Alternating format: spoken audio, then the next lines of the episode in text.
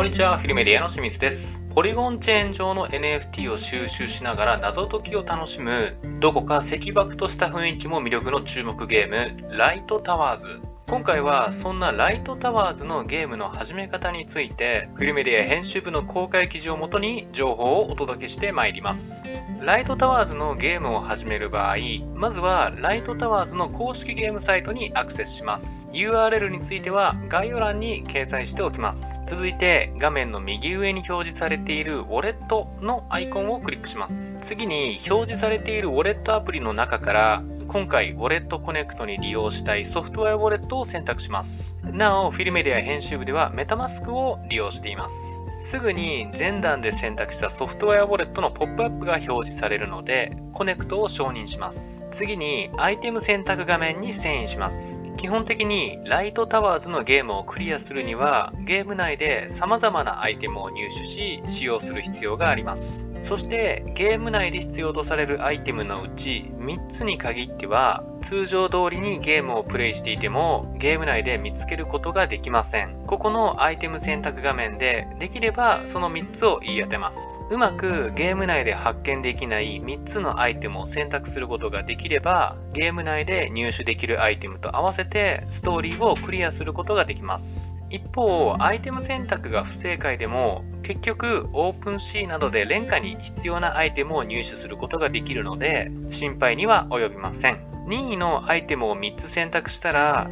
画面右下のボタンで次画面に進みます。次に画面中央やや下のあたりに表示されているコンファームのボタンをクリックし、アイテムの選択を確定します。すると、ウォレットアプリのポップアップが表示されるので、ガス代の支払いを承認します。なぜゲームに持ち込むアイテムを選択しただけでガス代がかかるのだろうと疑問に思われる方もいるかもしれません。その場合はトランザクションが完了した後ににポリゴンスキャンでご自分のウォレットアドレスを確認してみましょう。すると ERC1155 規格のトークンとして3つの NFT が自分のウォレットアドレス宛てにミントされていることがわかります。実際に OpenSea にウォレットをコネクトすると先ほど選択したばかりのライトタワーズのアイテムが保有 NFT として表示されます。このようにトランザクション手数料が安いというポリゴンチェーンの特性を利用し、ゲーム内アイテムが即座にオンチェーン NFT として展開、そして表示されるという点は、ライトタワーズの大きな特徴の一つと言えます。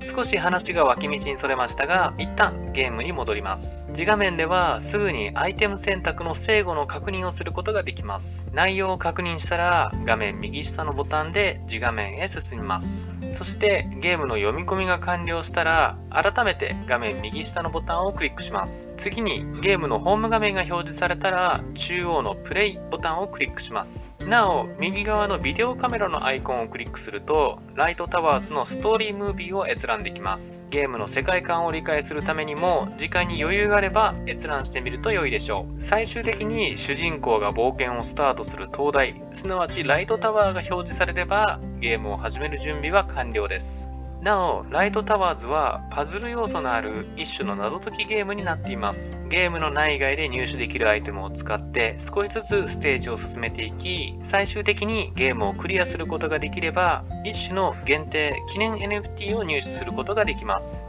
こうして入手した NFT もまた OpenC などを通じて出品、販売することができる仕組みとなっています。今回は主に海外を中心に話題になっているライトタワーズの始め方についてフィルメディア編集部の公開記事から一部抜粋し情報をお届けさせていただきました。少しでも面白そうだなと思っていただけたのであれば幸いです。それでは本日の内容は以上となります。また次回お会いできれば幸いです。今日も良い一日をお過ごしください。Thank you.